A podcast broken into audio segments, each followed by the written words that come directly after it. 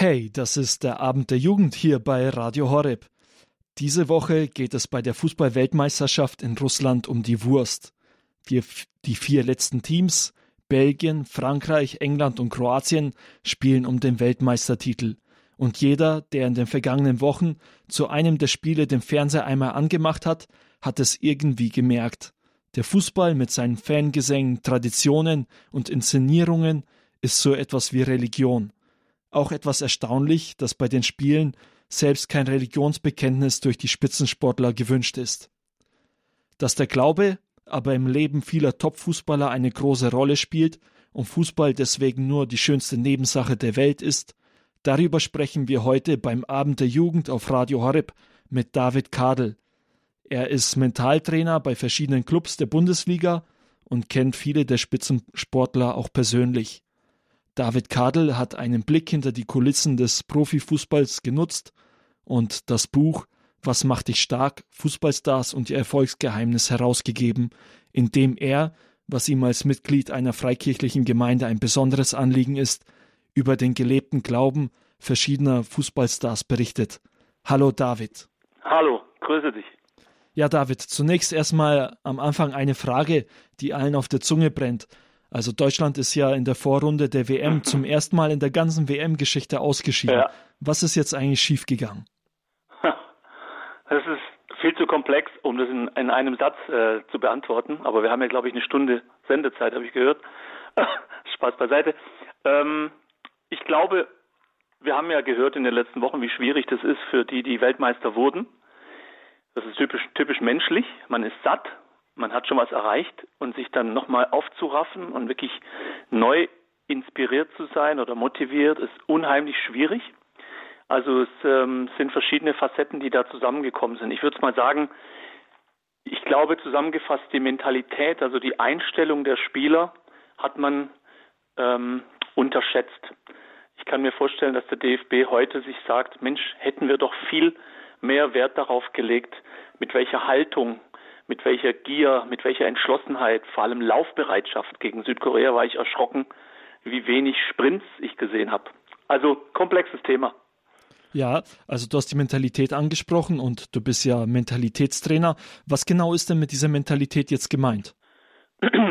Also Mentalität heißt ja, kommt aus dem Lateinischen mens, mentis, der Gedanke, was ich in meinem Kopf habe. Und ähm, ich glaube, dass diese totale Hingabe, dass sich die Spieler füreinander zerreißen, das ist ja dieser Slogan, die Mannschaft, was wir ja erwartet haben, das hat man ja auf dem Platz nicht gesehen. Der DFB kann ja sich 100 Hashtags und Slogans ausdenken, aber wenn die Spieler das nicht mit der richtigen Mentalität, also mit der richtigen Einstellung und Haltung, äh, mit, mit Leben füllen, dann bleibt es ja so ein leerer Hashtag und eine, eine leere Hülse. So, und wir haben weder gesehen die Mannschaft, sondern wir haben äh, gesehen, wie, wie Spieler sich widersprochen haben, auch in Interviews. Wir haben weder gesehen, dass man sich wirklich von der ersten Minute an, äh, gerade beim Spiel gegen Südkorea, total verausgabt und sagt, wir, wir nehmen denen die Luft zum Atmen. Also das ist Mentalität, zu zeigen mit der Körpersprache, wir sind hier Chef auf dem Platz, wir sind Deutschland, wir sind Weltmeister. Also ganz, ganz viele Dinge, die von innen kommen, haben mir gefehlt, aber ich bin nicht der Einzige. Wir haben ja 80 Millionen Bundestrainer. Aber jeder, der Augen im Kopf hat, hat ja gesehen, ähm, die haben nicht gebrannt. Und das hätte man mehr mit dem Team machen müssen. Ja, du sprichst auch diese Uneinheit oder die Zwietracht im Team an. Äh, die ganze Geschichte um Özil, die davor auch ging, mhm. hat das etwas dazu beigetragen oder Natürlich. Na klar. Also damals, als wir Weltmeister wurden, klingt lange her, ne? Damals, da hat man ja gesagt, ähm, du wirst nur dann Weltmeister, weil die anderen können auch alle kicken, wenn alles stimmt. So. Und gerade diese Feinheiten, dass der Geist, dieser Team Spirit ein richtig guter ist, das hat natürlich gefehlt, wenn du von Anfang an äh, schon dieses Brodeln hast. Du hast da den Gündogan und Özil, die einfach dieses Ding nicht lösen, die diesen Spirit leider, diesen schlechten Spirit mitnehmen nach Russland. Ähm, wie, wie soll da ein guter Team Spirit wie damals in Rio zustande kommen? Ganz schwierig. Man hätte das vorher alles lösen müssen. Vielleicht hätte man auch sagen müssen, wir lassen die beiden zu Hause, weil das gefährdet unseren Spirit.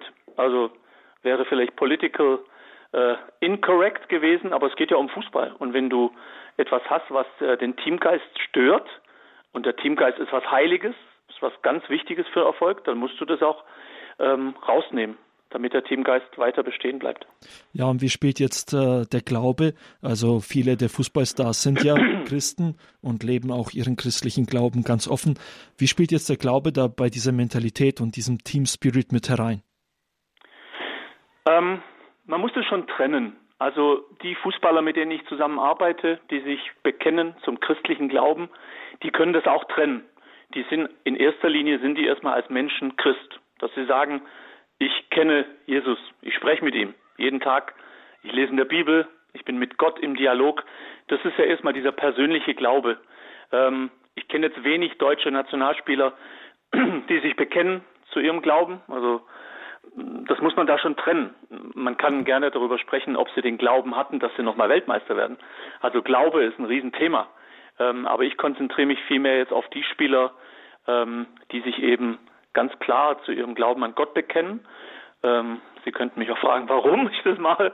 Aus einer Sehnsucht heraus, weil ich einfach glaube, in Deutschland kommt das Thema Glaube an Jesus, dieser christliche Glaube, wofür wir in Deutschland ja stehen, viel zu kurz.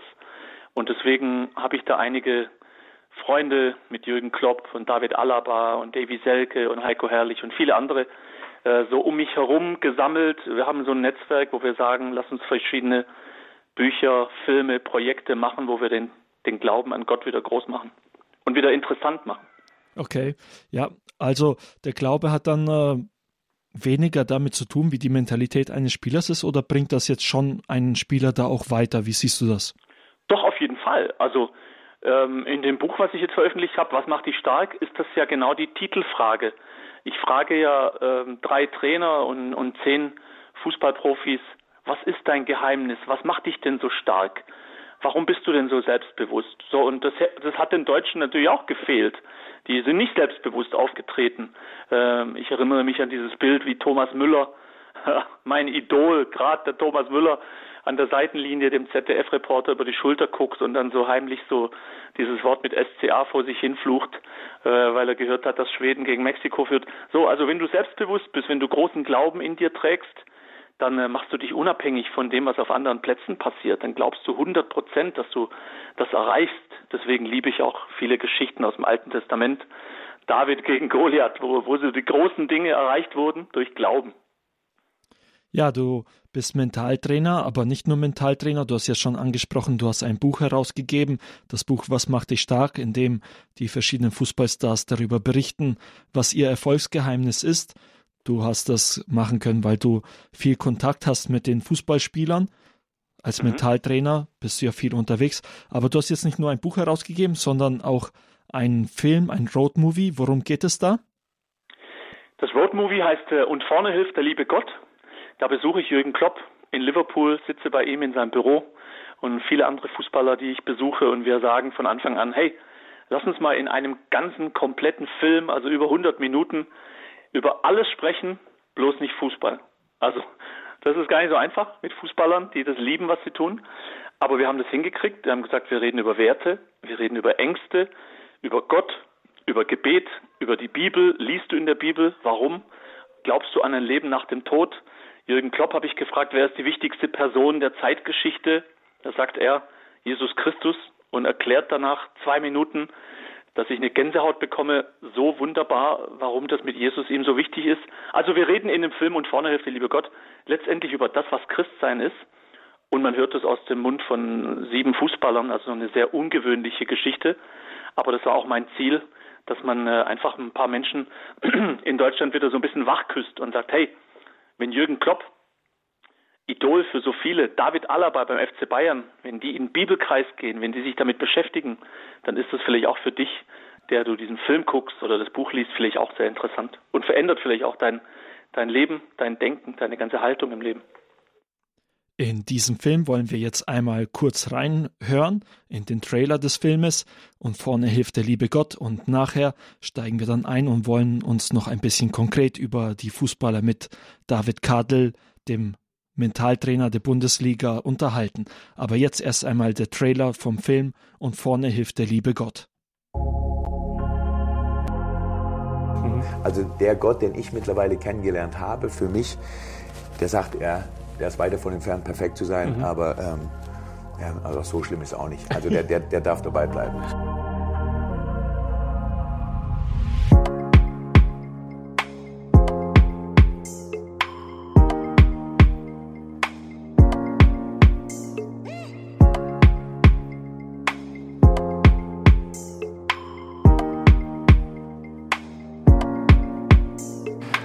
Falle ich um und dann ist vorbei.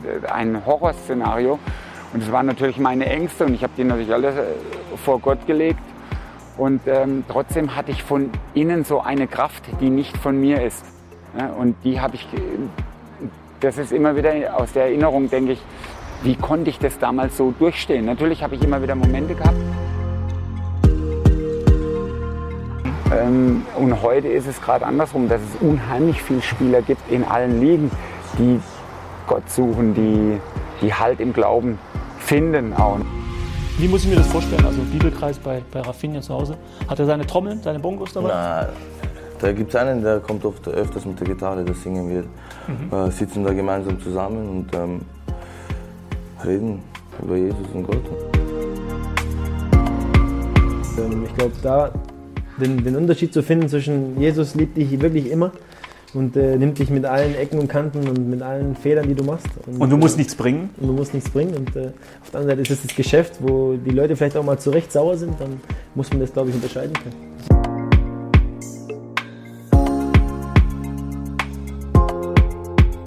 Meine Kraft liegt in Jesus. Er ist mein, mein, mein Wegbegleiter schon seit, seit klein auf. Viele, wo mitkriegen, dass, dass ich Christ bin, die, die, können es gar nicht glauben, weil ich eigentlich so ein, so ein lebensfroher Mensch bin, so ein Quatschkopf bin.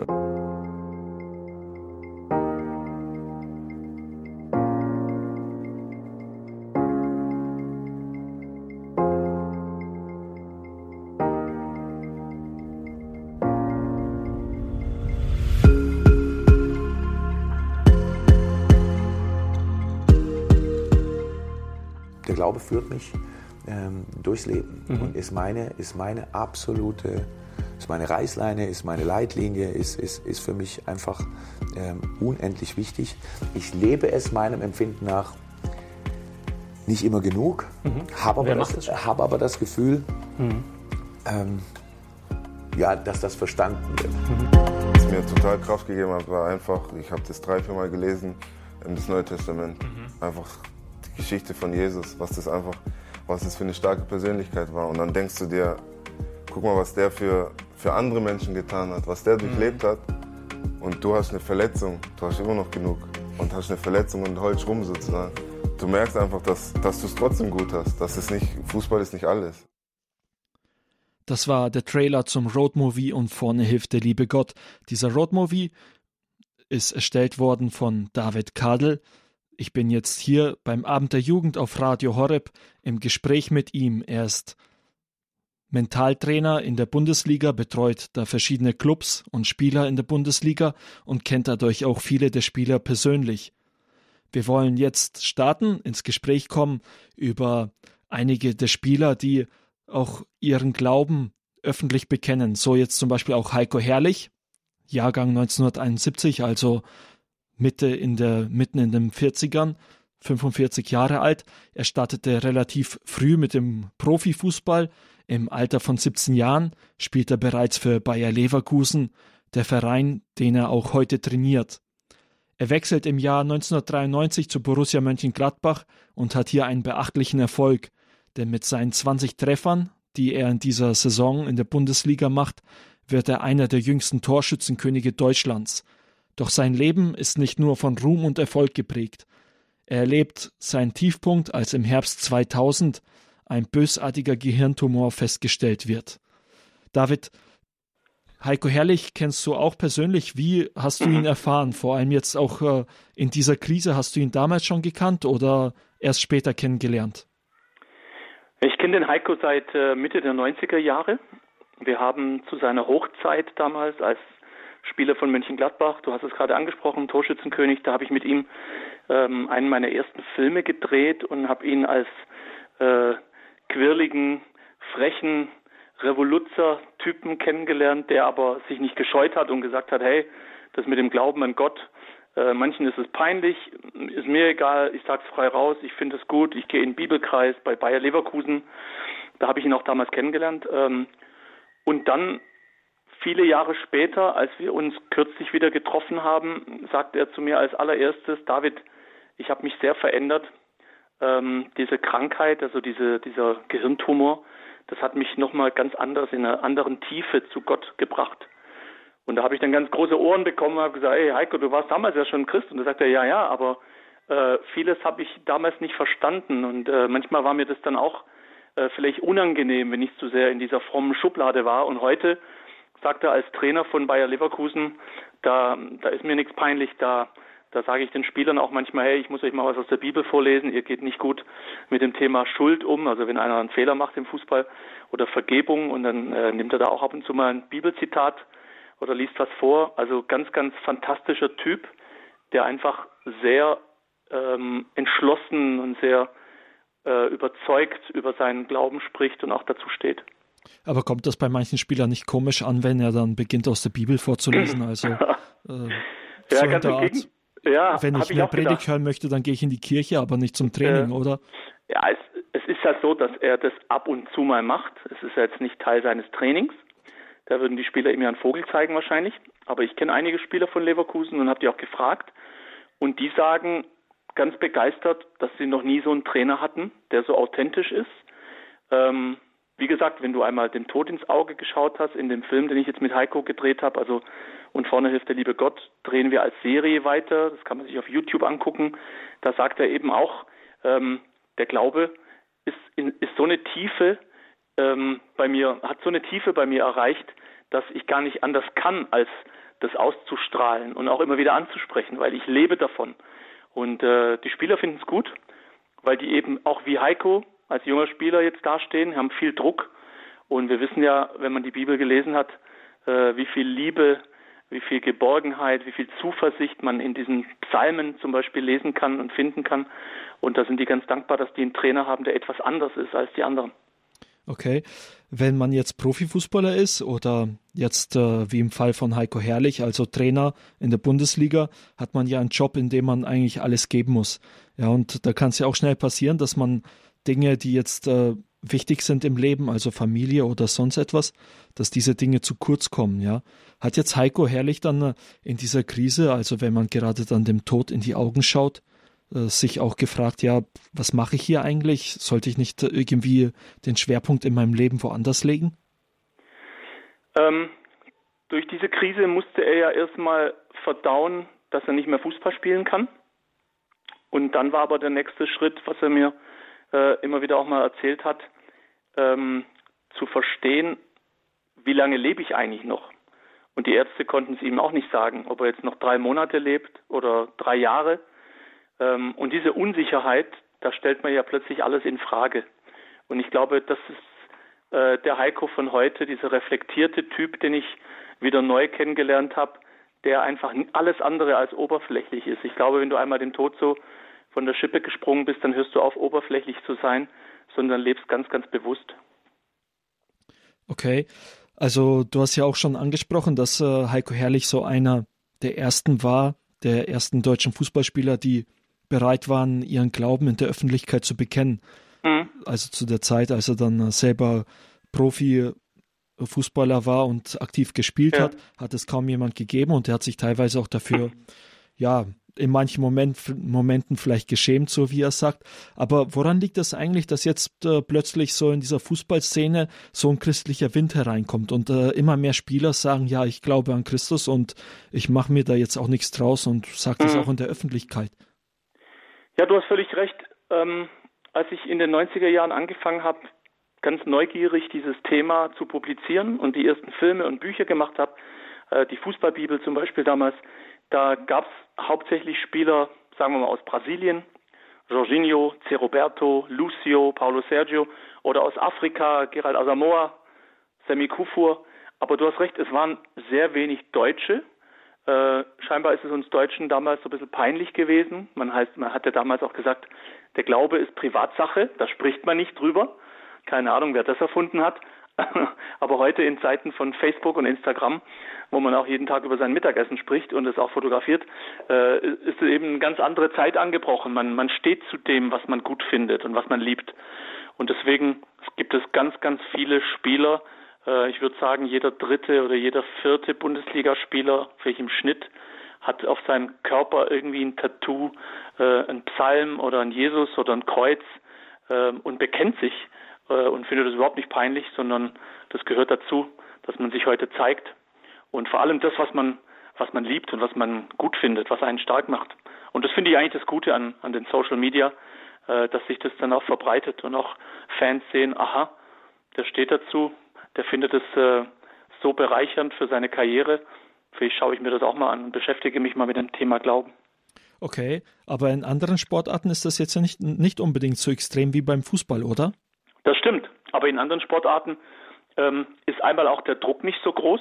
Also wenn du jetzt siehst in Deutschland, was haben wir? Eishockey, Handball, Basketball, da können eigentlich die meisten Spieler äh, jetzt gar nicht so davon leben, äh, und haben nochmal ein Privatleben fast noch nebenher, in vielen Sportarten zumindest. Ähm, Im Profifußball ist es so, wenn du einen Fehler machst, dann bist du halt dann auf der Bildzeitung, auf der Seite 1 irgendwie als der Depp der Nation und kannst dich irgendwo verbuddeln. Äh, in anderen Sportarten ist es nicht so schlimm, wenn du einen Fehler machst. Als Leichtathlet sowieso nicht, weil du bist der Einzelkämpfer. Du machst den Fehler und scheiterst alleine. Äh, und ich glaube, es hat sehr, sehr viel mit Ängsten zu tun.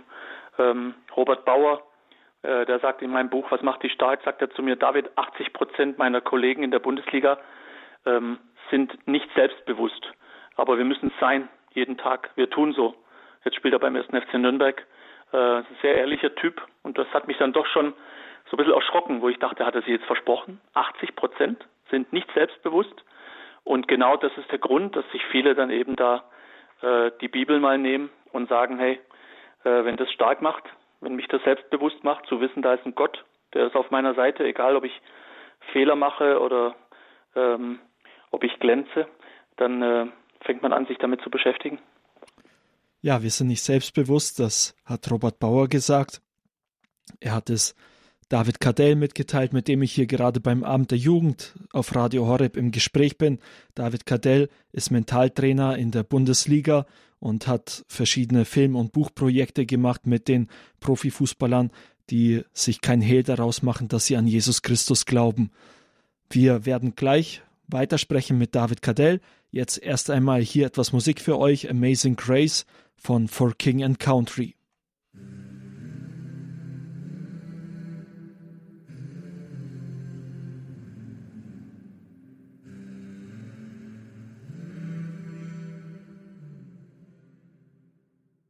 Das war For King and Country mit dem Song Amazing Grace hier beim Abend der Jugend auf Radio Horeb. Mein Name ist Nikolaus und ich bin im Gespräch mit David Kadel. Er ist Mentaltrainer in der Bundesliga bei verschiedenen Vereinen. Er betreut da verschiedene Spieler und kennt dadurch die Spieler auch persönlich. Und eine Sache, die ihm am Herzen liegt, ist zu zeigen, wie verschiedene Spieler den Glauben leben, den christlichen Glauben leben.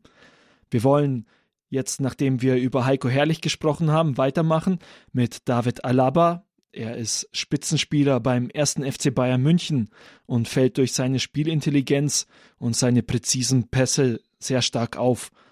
Mit gerade mal 17 Jahren steht er zum ersten Mal in der Startelf bei den Bayern. Nicht ein Bundesligaspiel, sondern Champions League-Spiel sogar. Und bei diesem Spiel hat David Alaba direkt die meisten Ballkontakte. Das ist eine Statistik, die uns zeigt, David Alaba hat ein gesundes Selbstbewusstsein. Woher nimmt äh, David Alaba dieses Selbstbewusstsein? Hm, gute Frage. Wenn er jetzt selber da wäre, er würde in seinem österreichischen Bayerisch sagen, mein Vater, der hat mir immer aus der Bibel vorgelesen. Ich finde das so herrlich, wie er spricht, der Alaba, dieses Wienerisch. Ich mag das total gerne hören. Und ähm, ja, er sagt es selbst, dass, dass er eben damit aufgewachsen ist, dass er das als ganz normal empfindet, dass man abends betet, dass man in der Bibel sich auskennt, was die wenigsten in seinem Alter heute kennen in Deutschland. Ich glaube, wenn du die Menschen fragen würdest auf der Straße, Bibel, schon mal gelesen, dann würden vielleicht die meisten sagen, ja, schon mal gehört, aber gelesen. So, und ich glaube, dass der Alaba da ganz, ganz viel von seinem Selbstbewusstsein aus der Bibel zieht. Deswegen postet er auch vor seinen, ich glaube, der hat zusammengerechnet so circa 15 Millionen Follower. Postet er, glaube ich, einmal die Woche irgendwie so ein Vers, fotografiert seinen Finger auf der Bibel, auf irgendeinem Psalm, den er gerade liest und scheut sich nicht zu zeigen, was ihn selbstbewusst macht. Guter Typ. Ja, du hast den österreichischen Dialekt ja schon angesprochen. Wie hast du ihn denn sonst empfunden, vor allem bei eurer ersten Begegnung? Wie war das? Wirst lachen, aber unsere erste Begegnung war erstmal am Telefon und ähm, ich hatte ihn gar nicht, ich hatte gar nicht so im Kopf, dass der so spricht. Und das, als auf der anderen Seite am Telefon dann eben so ein ganz tiefschwarzer Mensch, so redet, da musste ich wirklich erstmal lachen. und äh, dann, als wir uns getroffen haben, das war boah, schon ganz lange her, ich glaube, da war er 18, äh, da habe ich so gemerkt, der ist ein Star zwar schon, aber er war so ein ganz demütiger Kerl damals auch. Äh, und ich dachte, hey David, weißt du eigentlich, dass du ein Fußballstar bist? Und er kam mir darüber, als ob er ein Fan wäre, äh, so ein Bayern-Fan. Hat es noch gar nicht so richtig kapiert, dass er jetzt auch ein Star ist. also ich mag ihn sehr für seine, für seine Demut und Einstellung, aber auch für seinen Humor. Ist echt ein mega Vorbild, finde ich, für junge Leute. Ja, er hat ja selber auch äh, einiges gesagt und wir wollen uns jetzt ein bisschen anhören, was David selber über seine Beziehung zum Glauben gesagt hat, wie er das kennengelernt hat, allein schon, um ein bisschen was von diesem österreichischen Dialekt auch hier zu hören. Ja. Glaube ich, so erzogen worden ähm, mit meinem Glauben und schon von klein auf, als, als ich noch ein Kind war. also in Wiener Zeiten? Ja, ja. Und was heißt es so erzogen worden? Also wie muss ich mir das vorstellen? Im Hause Alaba? Ja, ich bin mit meinen Großeltern äh, jedes Wochenende in die Kirche gegangen. Mhm. Da war ich noch ein ganz, ganz kleines Kind und äh, das ist bis heute so, dass ich auch mit meinen Eltern, wenn ich die Zeit dazu habe, ähm, auch meistens dann im Urlaub, wenn ich in Wien bin, denke, das ist was, was ich brauche, was mir gut tut und ähm, wo ich ähm, oder wo mein Glaube daran liegt. Ja, das hat David Alaba gesagt, der Spitzenspieler vom ersten FC Bayern München. Eine Sache, die ich mich schon gefragt habe, als ich das gehört habe, er erzählt ja, dass er das einfach von den Großeltern übernommen hat oder von den Eltern und so mit Kindern schon von Kindheit an den Glauben kennengelernt hat.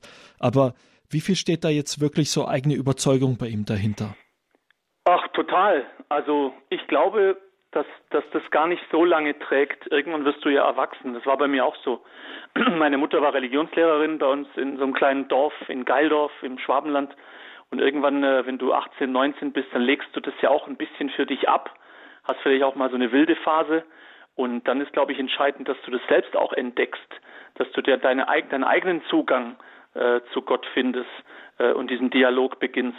Äh, und, und wenn ich so sehe, was er alles macht heute, äh, dass er ab und zu, der hat in München, da geht er in so eine freie Gemeinde und da hat er ab und zu mal einen Pastor bei sich zu Hause.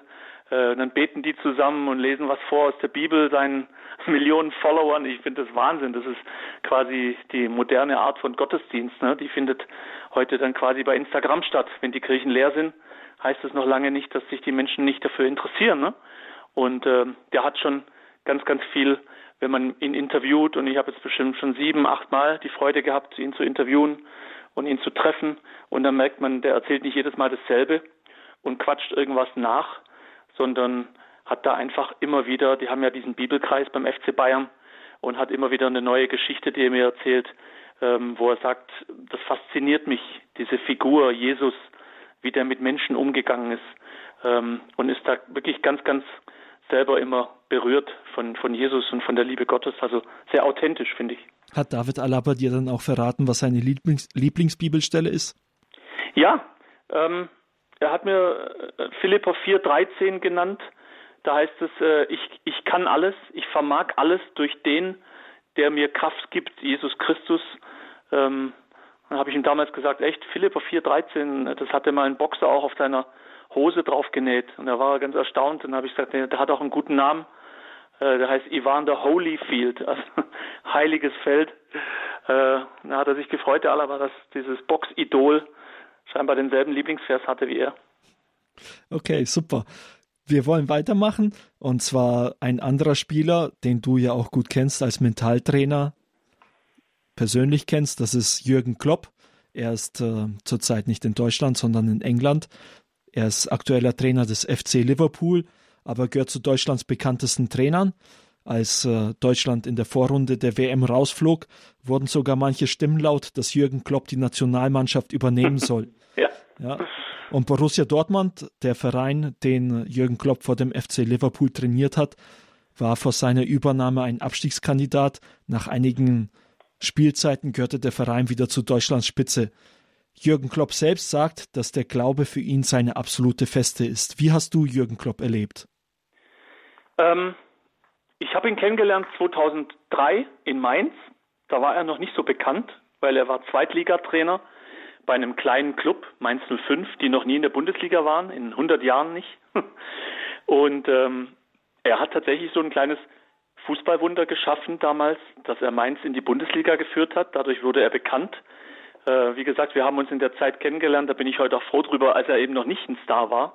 Äh, dadurch konnte ich auch in all den Jahren wirklich sehr, sehr gut verfolgen, dass er immer auf dem Teppich geblieben ist. Äh, kürzlich haben wir uns wieder in Mainz gesehen.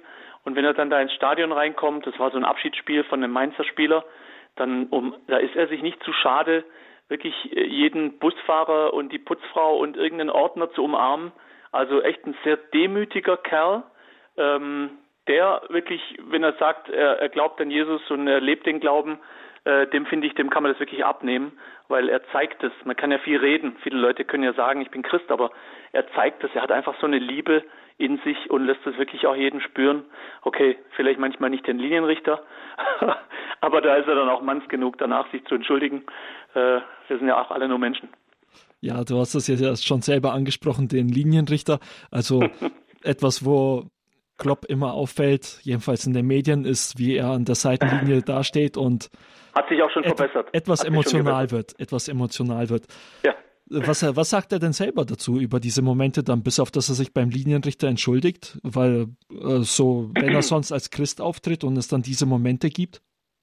Also er nimmt es mit Humor. Auf der einen Seite sagt er, und da steht er auch dazu, wenn du Fußballtrainer bist in der Bundesliga und du hast 80.000 Fans im Rücken, die deine Mannschaft auspfeifen und der Schiedsrichter trifft vielleicht zwei, drei falsche Entscheidungen, das gibt keinen Menschen, der dann da ganz cool und ruhig bleibt. Dann ist er ja schon tot. Also Fußball ist Emotion. Deswegen lieben wir das ja auch. Es äh, ist völlig in Ordnung, finde ich, dass er da ab und zu auch äh, aus dem Sattel geht. Was ich sehr sympathisch finde, ist, dass er, wenn er so eine Szene sieht im Fernsehen, da hat er mal so äh, einen Linienrichter Nase an Nase und er sieht sich dann selbst und hat dann einmal reagiert und meinte, oh Gott, ich bin ein Idiot. So. Und das macht macht ihn dann auch wieder sympathisch, dass er, dass er sich dann da selbst sieht und, und sich quasi entschuldigt und das nicht schön redet, wie es sehr viele Trainer machen, ähm, sondern dass er da auch diese Demut mitbringt und sagt, ja, totaler Blödsinn, tut mir leid. Äh, da ist er einfach viel zu sehr Mensch und das schätze ich sehr an ihm, dieses große Herz, was er hat. Okay, ja, schön, dass er da äh, auf jeden Fall seine eigenen Fehler auch einsehen kann. Wie ist es denn sonst müssen jetzt? Wir also, alle, müssen wir alle. Du hast ja gesagt, dass er die Putzfrau begrüßt und dass er so jetzt sehr zuvorkommt ist in uh, seiner Art und Weise. Aber jetzt mal ganz ehrlich, Fußball, Bundesliga oder jetzt auch uh, die Premier League in England, das ist ja alles ein Millionengeschäft. Und wenn er dann jetzt mit seinen Spielern spricht oder dann uh, ja, wie geht er da um in diesen verschiedenen Situationen? Es geht ja auch dabei um Entscheidungen, wo man sagt, du bist jetzt in der Startelf, du nicht. Da kann er jetzt ja nicht auch einfach äh, barmherzig sein mit einem Spieler, der keine Leistung gezeigt hat und sagen, ja, egal, komm, du machst trotzdem weiter mit. Wie, wie zeigt sich da der christliche Glaube bei Jürgen Klopp dann äh, in solchen Situationen oder als Trainer generell? Also ich habe ihn in all den Jahren und auch alle Spieler, die ich getroffen habe, in Dortmund, in Mainz, äh, immer sehr ehrlich erlebt. Das ist ja etwas, äh, was Christsein bedeutet, auch in erster Linie. Das be beeindruckt uns ja, wenn jemand in so einem verlogenen Geschäft, also Fußball ist ja wirklich äh, voller Lügen und voller Egoismus, ähm, dass da einer noch ehrlich ist, ah, den musst du ja finden erstmal, ne? Und äh, dass er auf seine Spieler zugeht und denen auch ehrlich ins Gesicht sagt und sagt, hey, es reicht nicht für die erste Elf. Oder du musst wirklich kämpfen, damit du hier bei mir überhaupt ähm, eine Chance hast, in die erste Elf zu kommen. Also das schätzen die Spieler. Ich, ich erlebe viele Spieler, mit denen ich arbeite, die hassen nichts mehr, als wenn der Trainer die anlügt und ihnen sagt, ja, ich zähle auf dich, du bist wichtig für mich und dann sagen die dann nachher, das, das sagt er ja zu allen Spielern. Also in erster Linie äh, zeigt er, glaube ich, seinen, seinen christlichen Glauben, dass er ein ganz ehrlicher Mensch ist, dass er authentisch ist, aber vor allem auch, dass er so ein Ermutiger ist. Das fehlt uns ja auch sehr in der Gesellschaft und ich glaube, dass viele Firmen, die jetzt mit ihm da Werbung machen im Fernsehen, äh, einfach sehen, dass er so ein inspirierender Typ ist. Der kann Menschen ermutigen, der kann die ähm, anzünden. Also inspirieren heißt ja äh, inspirare, lateinisch entfachen. Äh, und ich finde, Menschen, die Gottes Liebe im Herzen tragen, ähm, zeigen das oft, dass sie andere ermutigen. Ähm, ein Egoist, der andere ermutigt, glaube, so einen habe ich noch nie getroffen in meinem Leben. Gut. Ich bin im Gespräch hier mit David Cadell beim Abend der Jugend. Er ist Mentaltrainer in der Bundesliga und kennt viele der Spieler persönlich. Er hat Buch- und Videoprojekte gemacht, in denen er mit den Spielern spricht, um zu zeigen, wie sie an Jesus Christus glauben. Wenn du jetzt eine Frage hast und dich in diese Sendung mit einbringen möchtest, dann kannst du diese Chance nutzen. Du kannst anrufen, die Nummer hier direkt ins Studio, das ist die 089 517 008 008. Noch einmal die Nummer direkt ins Studio 089 517 008 008. Hast du irgendwelche Fragen zu anderen Spielern, von denen du auch gehört hast, dass sie den Glauben leben und möchtest mehr darüber erfahren, dann hast du jetzt diese Möglichkeit, diese Fragen David Karl zu fragen. Oder du schreibst uns einfach eine WhatsApp-Nachricht. Die Nummer gebe ich dir auch durch, und zwar die 0171 57 53 200. Noch einmal die WhatsApp-Nummer 0171 57 53 200.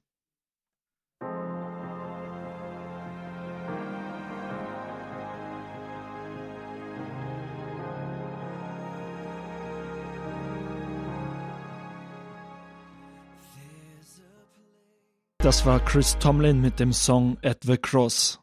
Hier beim Amt der Jugend auf Radio Horeb. Ich bin im Gespräch mit David Kadel. Er ist Mentaltrainer in der Bundesliga. Er kennt dadurch viele der Fußballprofis persönlich. Wir haben jetzt über Heiko Herrlich, über Jürgen Klopp, über David Alaba gesprochen. Und jetzt zum Abschluss würde ich gerne nochmal auf einen weiteren Spieler eingehen. Der gehört jetzt nicht zur Bundesliga. Ich glaube, ich muss nur eine Zahl sagen und du wirst wissen, wer das ist, nämlich 222. Neymar, zufällig. Genau, Neymar Junior. Also der einer der Top Stürmer, bis vor kurzem bei Barcelona gewesen. Da war er neben Messi und Suarez einer der Top-Stürmer, ist jetzt nach Paris gewechselt und wurde da für 222 Millionen Euro verkauft. Zunächst einmal, ich bin mir jetzt nicht sicher, kennst du Neymar auch persönlich oder nicht? Äh, nein, nein. Ihn nicht, aber du gehst auch in dein Buch auf ihn ein und schreibst über den Glauben von ja. ihm. Wie ist das bei Neymar? Ähm, Neymar ist, muss man natürlich dazu sagen, als Brasilianer einer, die das schon, sagen wir mal, in den Genen so ein bisschen tragen. Also ich habe ja vorhin gesagt, in Deutschland war das ja viele Jahre äh, Privatsache, Glaube ist tabu, da spricht man nicht drüber.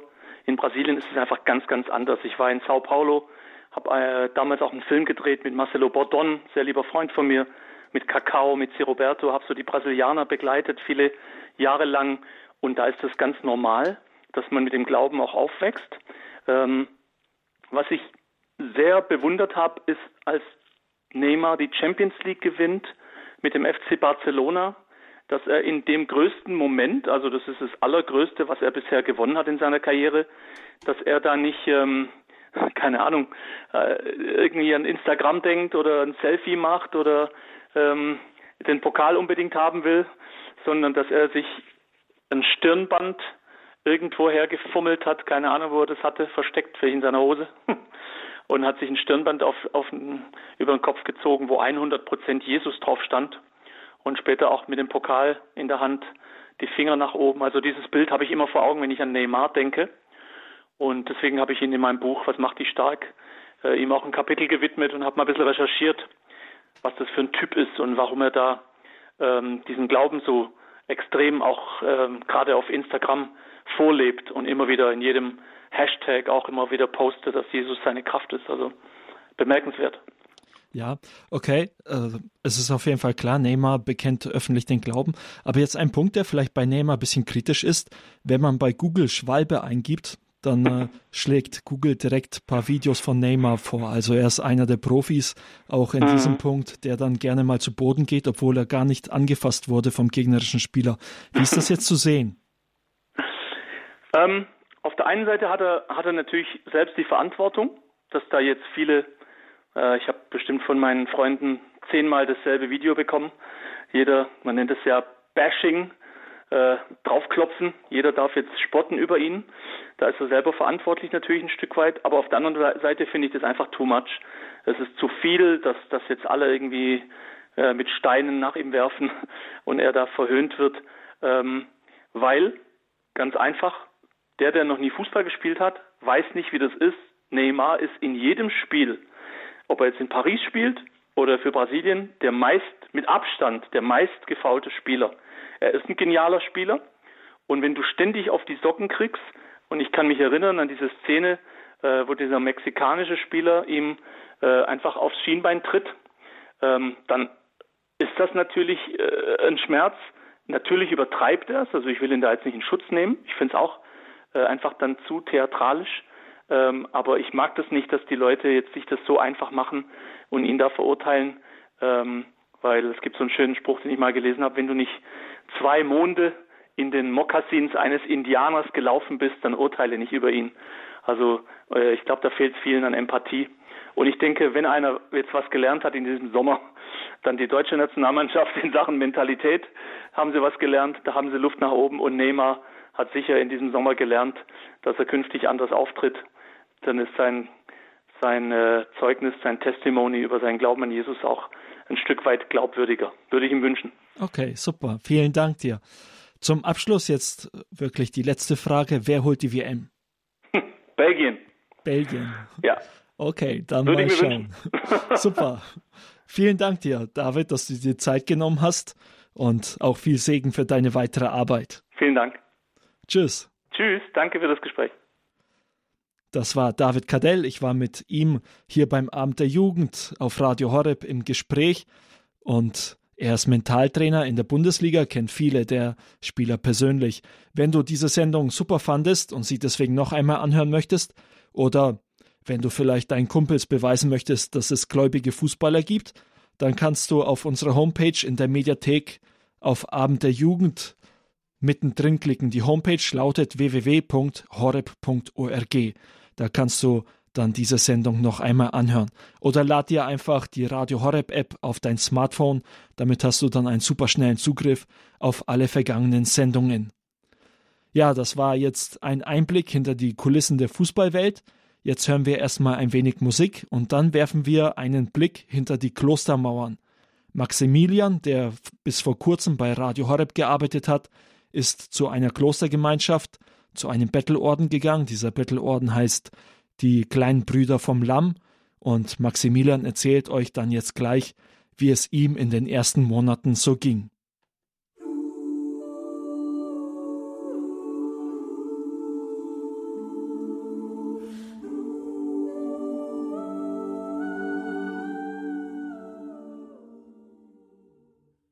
Das war der Song What a Beautiful Name von The Voices of Lee hier beim Abend der Jugend auf Radio Horeb.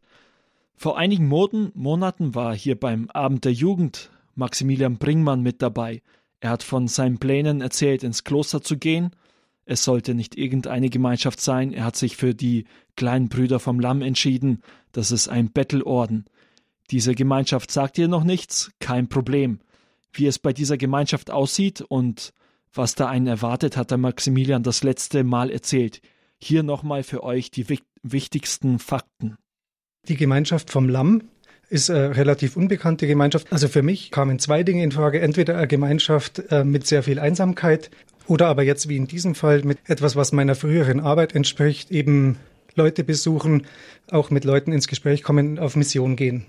Ja, die haben alle Altersschichten oder ja, der älteste Bruder, den jetzt ich kenne, der ist 72 und es geht aber runter bis zu einem Bruder, der ist gleich nach dem Abitur eingetreten, der war, wo ich die kennengelernt habe, 19. Und dazwischen war alles durchgemischt. Das Betteln ist ja bei denen das Zentrale.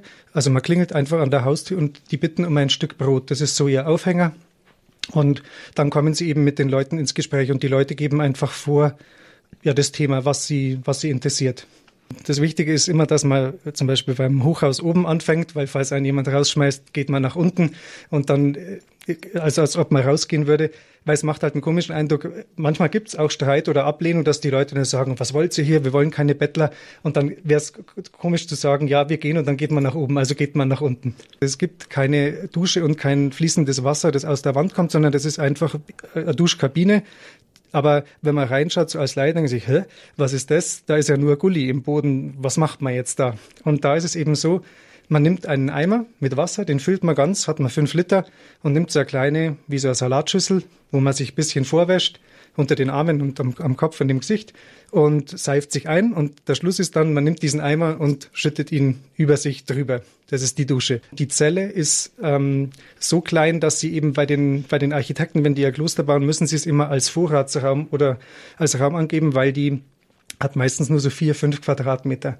Und in der Zelle steht nicht viel drin. Ein Tisch, ein Stuhl, ein Schrank und zwei Truhen. In den zwei Truhen, da verstauen wir die Dinge, die persönlichen Dinge. Das klingt jetzt ein bisschen abgefahren. Diese Truhen dienen auch als Schlafgelegenheit. Also die schiebt man zusammen, dann hat man eben eine Liegefläche und da kommt der Schlafsack drauf. Komm gern auch nochmal zurück, um einfach mal ein Update zu geben, wie es mir so ergangen ist. Ja, so sieht das aus in dem Kloster und es klingt schon nach einer abenteuerlichen Sache, oder? Oder jedenfalls auch etwas verrückt. Auf jeden Fall kann so ein Klosteraufenthalt locker mit Work and Travel in Australien mithalten. Ja, wie es Maximilian in den ersten Wochen im Kloster ging, darüber habe ich jetzt mit ihm gesprochen. Ja, Maximilian, hast du etwas in den letzten Wochen vermisst? Hm, eigentlich Nein, eigentlich habe ich nichts vermisst. Es war, war jetzt bestimmt nicht die gemütlichsten vier Wochen in meinem Leben. Ähm, Nein, aber vermisst habe ich nichts. Es war ein ganz ein komplett anderes Leben, viel viel ärmer, eben weil das Ziel dieser Gemeinschaft vom Lamm ist ja, sie oder ihr Apostolat ist, sie wollen als Arme unter den Armen leben. Dadurch verzichtet man schon auf viel, ähm, aber vermisst habe ich jetzt direkt nichts.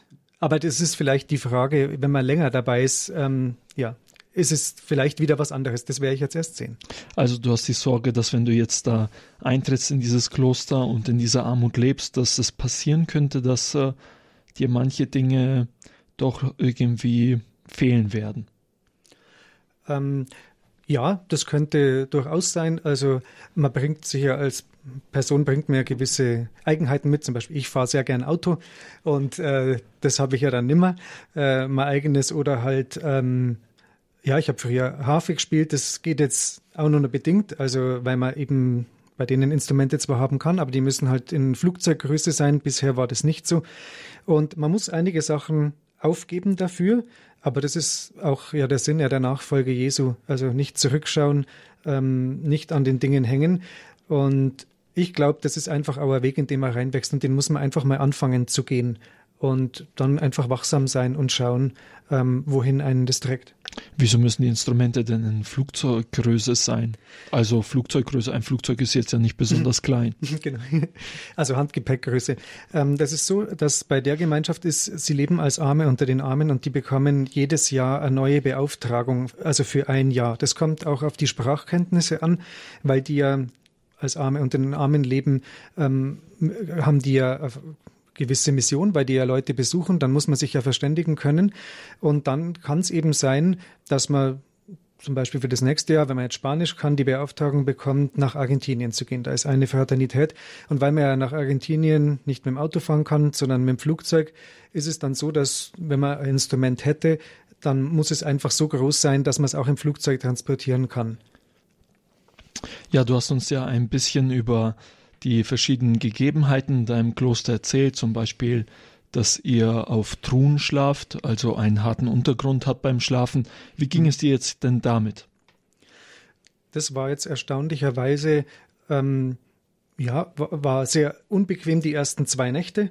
Und da muss man sich sehr daran gewöhnen, auch ähm, weil ja diese Truhe, das ist wie, wie ein Holzbrett oder wie, man kann sich vorstellen, wenn man auf dem Boden schläft und hat man Isomatte und auch kein Kissen.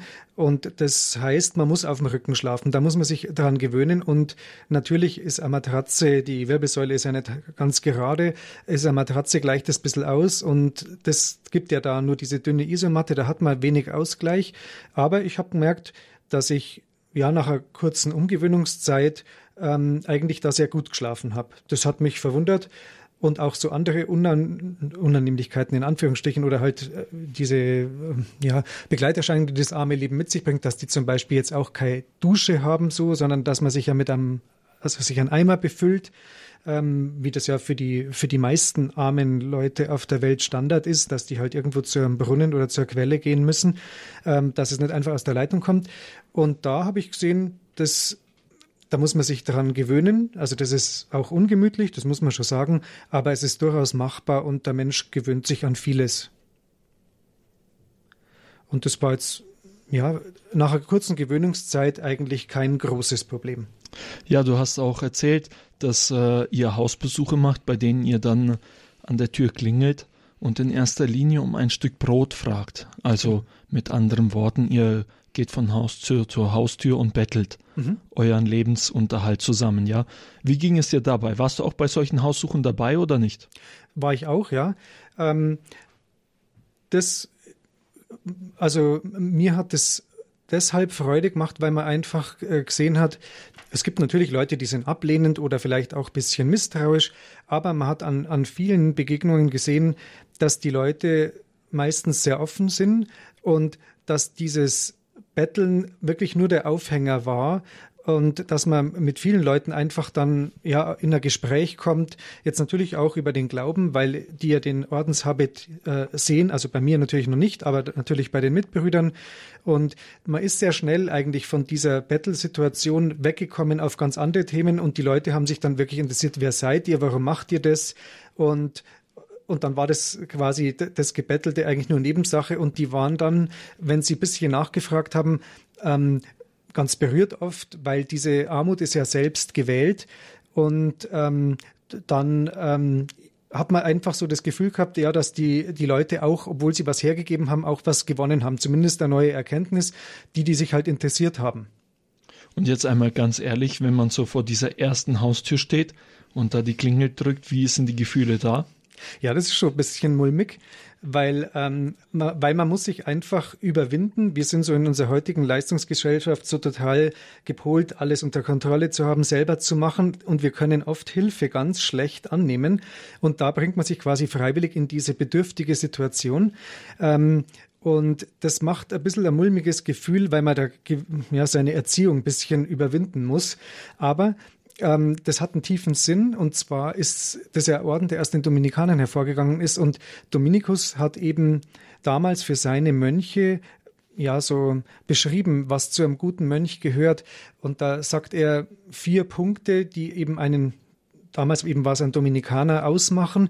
Da war das Betteln ein wichtiger Punkt und er hat eben formuliert, ein Mönch soll pilgernd sein, arm, mittellos und bedürftig. Und eben diese letzten drei Werte, arm, mittellos und bedürftig, sind eigentlich Werte, die jetzt in unserer heutigen Gesellschaft schon fast verpönt sind. Wer will mittellos oder bedürftig sein?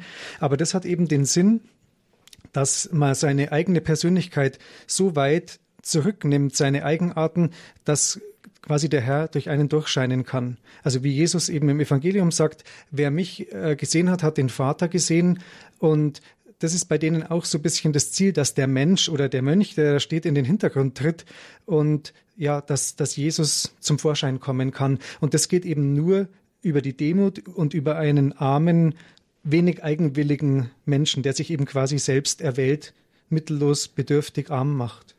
Ja, mittellos, bedürftig und arm soll der Mönch sein, das hat der heilige Dominikus gesagt. Ein Punkt, den er aber auch dazu sagt, er soll pilgernd sein. Wenn es jetzt um das Pilgernde geht, da gehört natürlich auch die Frömmigkeit dazu, das Gebet dazu und das ist ja eine mhm. Sache, die auch ganz wichtig ist im Klosterleben. Wie sahen denn die Gebetszeiten jetzt bei der Gemeinschaft vom Lamm aus? Also die verstehen sich als kontemplativen Orden und haben sehr lange Gebetszeiten. Kurze Zwischenfrage, kontemplativ heißt? Betrachtend, also kontem ja, kontemplare betrachten. Und das heißt eben, dass sie es sehr wichtig nehmen, eben viel zu beten, viel in der Anbetung zu sein. Das ist bei denen auch die eucharistische Anbetung ist ein Tagesordnungspunkt quasi, der jeden Tag vorkommt. Und eben Liturgie heißt Gebetszeiten. Und ich war jetzt an Ostern absichtlich, um die Liturgien kennenzulernen. Und was mir aufgefallen ist, jetzt gerade in Abgrenzung zu anderen Orden, ist, dass die Liturgien sehr lebendig sind und dass, ähm, dass die so also geplant aufgebaut sind, dass man sie mit den Sinnen miterleben kann. Also als Beispiel ist, dass die zum Beispiel, ähm, dass man nicht alles einfach nur in der Kirche sitzt, sondern dass die teilweise Liturgien auch an andere Orte auf dem Gelände verlegen. Also zum Beispiel der Gründonnerstag ist ja äh, ganz normal in der Kirche, die Fußwaschung, so wie man das kennt, ist ja ganz normal katholischer Orden. Aber dann tritt ja Jesus in seine Passion ein im Ölgarten. Und da pilgert oder ja, pilgert man eben in Prozession ähm, mit Fackeln, mit Kerzen, da wird es langsam Abend mit der Ikone, Jesus in der Ikone, ähm, aus der Kirche raus, geht über so einen Bach drüber und auf dem Gelände ähm, auf so eine Wiese. Und da haben die lauter so alte Olivenbäume mal geschenkt bekommen. Da wird jeder einzelne auch mit dem Scheinwerfer beleuchtet. Und das ja, spricht dann einfach die Sinne so an. Der Mond geht auf, es wird langsam dunkel, dämmerig, die Fackeln brennen, die Ölbäume sind beleuchtet. Man ist wirklich mit dem Herrn im Ölgarten, er ist in der Ikone anwesend und dann wird da dieses Offizium gefeiert, man gedenkt seiner Todesangst, seiner Verhaftung. Dann äh, ist ein weiteres Offizium ist der Verrat des Petrus und das verlegen die zum Beispiel dann in den Innenhof der, der Schwestern. Also die Schwestern haben ein Kloster neu gebaut, ähm, das eben abgeschlossen ist. Es hat Mauern an vier Seiten, wo sich die Zellen so um einen Innenhof gruppieren, wie man das aus anderen Klosteranlagen auch kennt. Und da äh, feiert man quasi dieses Offizium vom Verrat des Petrus. Da werden dann die Bibelstellen dazu gelesen.